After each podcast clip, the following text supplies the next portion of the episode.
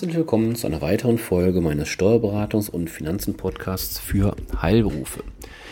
Ja, heute wird eine kurze Folge. Ich möchte Sie darüber informieren, dass durch die Corona-Krise die Fristen für die Abgabe der Steuererklärung neuerlich verlängert wurden. Alle Jahre wieder heißt es Abgabe der Steuererklärung für das abgelaufene Steuerjahr.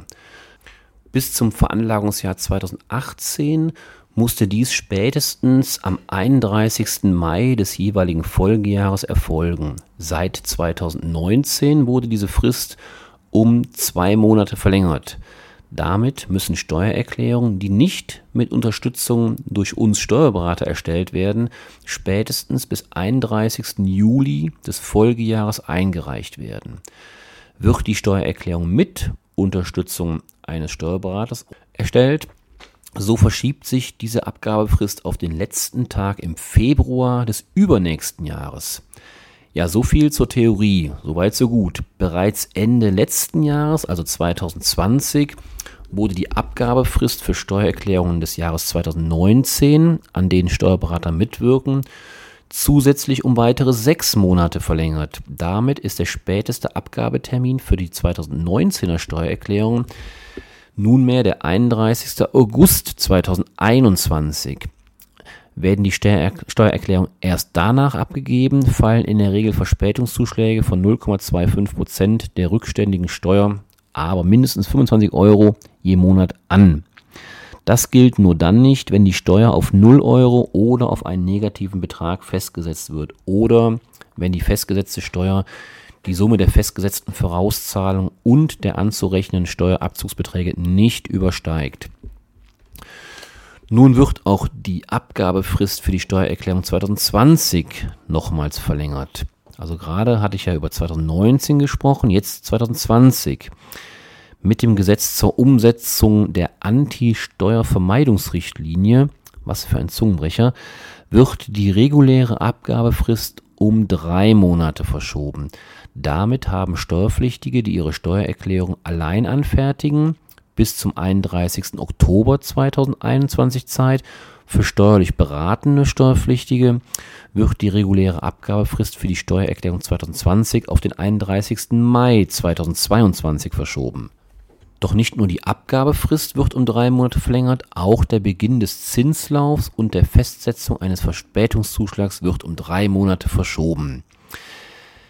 Soweit, so gut. Also soweit die Praxis jetzt tatsächlich auch. Jetzt ist natürlich eine, eine grundlegende Frage, der ich jetzt gerne nachkommen möchte. Wer ist eigentlich zur Abgabe einer Steuererklärung, einer Einkommensteuererklärung verpflichtet? Jeder Selbstständige also ein Großteil meiner Zuhörer, aber auch jeder Rentner oder Vermieter ist zur Abgabe einer Steuer verpflichtet, Steuererklärung verpflichtet, wenn das Einkommen den geltenden Grundfreibetrag des jeweiligen Jahres übersteigt. Die Abgabepflicht für 2019 beginnt für Singles demnach bei einem Einkommen von 9.168 Euro. Für zusammen veranlagte Ehepaare verdoppelt sich dieser Betrag auf 18.336 Euro.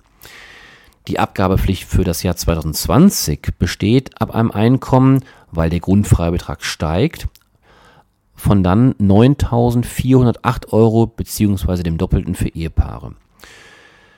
Für eine andere Gruppe an Steuerpflichtigen, und zwar für die Arbeitnehmer, besteht eine Abgabeverpflichtung, wenn sie neben ihren Lohneinkünften weitere Einkünfte von mehr als 410 Euro oder aber Lohnersatzleistungen, also zum Beispiel Krankengeld, Arbeitslosengeld, Kurzarbeitergeld oder Elterngeld erhalten haben, in einem Jahr nebeneinander bei mehreren Arbeitgebern beschäftigt waren oder Freibeträge auf der Lohnsteuerkarte eingetragen haben oder Vergütungen für mehrere Jahre gezahlt wurden, also zum Beispiel Entschädigungen, Gratifikationen und ähnliches. Auch Ehepaare sind in der Regel zur Abgabe einer Steuererklärung verpflichtet eine Ausnahme dann, wenn die Ehepaare die Steuerklassenkombination 4-4 ohne Faktorverfahren gewählt haben. Hier vielleicht kurz zur Einordnung, damit Sie das besser nachvollziehen können. Wenn Sie als Ehepaar eine Steuererklärung abgeben, beziehungsweise die Frage vorweggenommen, welcher Steuerklasse Sie unterliegen, dann ist das in der Regel entweder 4-4 oder mit beziehungsweise ohne Faktorverfahren oder die Klassenkombination 3 und 5. 3 ist für den in der Regel besser verdienenden, 5 für den schlechter verdienenden.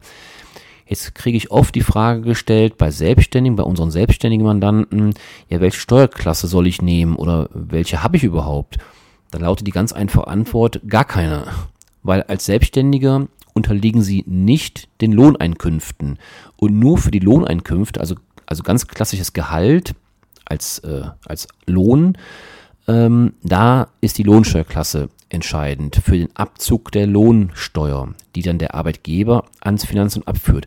Sie als Selbstständiger unterliegen gar keiner Lohnsteuerklasse, weil sie ihre Steuer ja im Rahmen der Einkommensteuererklärung abgeben.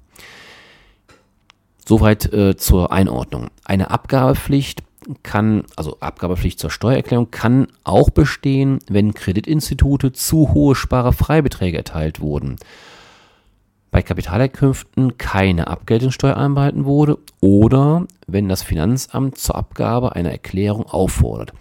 Hier verweise ich nochmal ganz kurz an meine, an meine Folge von, ich glaube, letzter Woche war das. Da hatte ich ähm, die Frage aufgeworfen, warum man seiner Bank die Religionszugehörigkeit ja benennen muss, in Anführungszeichen, oder sollte. Ähm, also wie gesagt, wenn Sie das nicht machen, wie gesagt, ich verweise auf meine letzte Folge, dann führt allein das schon dazu, dass sie gegebenenfalls zur Steuerabgabe, Steuererklärungsabgabepflicht ja, verdonnert werden sozusagen. Arbeitnehmer, die ausschließlich Arbeitslohn beziehen und auf die keine der vorgenannten Sachverhalte zutrifft, also ich erinnere nochmal, Freibeträge, Lohnersatzleistungen und ähnliches, die sind nicht zur Abgabe einer Steuererklärung verpflichtet. Sie dürfen dennoch natürlich eine Steuererklärung abgeben. Das ist dann so eine, eine sogenannte Antragsveranlagung. Dafür haben Sie dann allerdings vier Jahre Zeit. Die Steuererklärung für 2020 muss dem oder müsste demnach erst zum Ende 2024 vorliegen. Also wie gesagt, nur bei Arbeitnehmern, die nicht zur Abgabe verpflichtet sind. Das heißt also, lange Rede, kurzer Sinn, Sie, meine Zuhörer, von denen ich ausgehe, dass sie hauptsächlich selbstständig tätig sind, ähm, die sind, sie sind zur Abgabe einer Steuererklärung verpflichtet, das ist klar. Und damit hätten sie dann jetzt Zeit, ähm, wenn sie es über ihren Steuerberater machen, dass sie das bis zum Ende Mai 2022, also bezogen auf das Steuerjahr 2020 bis zum Ende Mai 2022 Zeit haben. Ja, soweit so gut, soweit die, die gute Botschaft vielleicht an dieser Stelle. Und ähm, ja, damit soll es für heute ja, genug sein mit Formalien. Ich freue mich auf das nächste Mal, wenn Sie wieder einschalten. Und da wird es wieder ein Thema geben, das kann ich mal vorwegnehmen, ja, wo es auch um Steuersparen nochmal geht. Ja, machen Sie es gut, bis dahin und tschüss.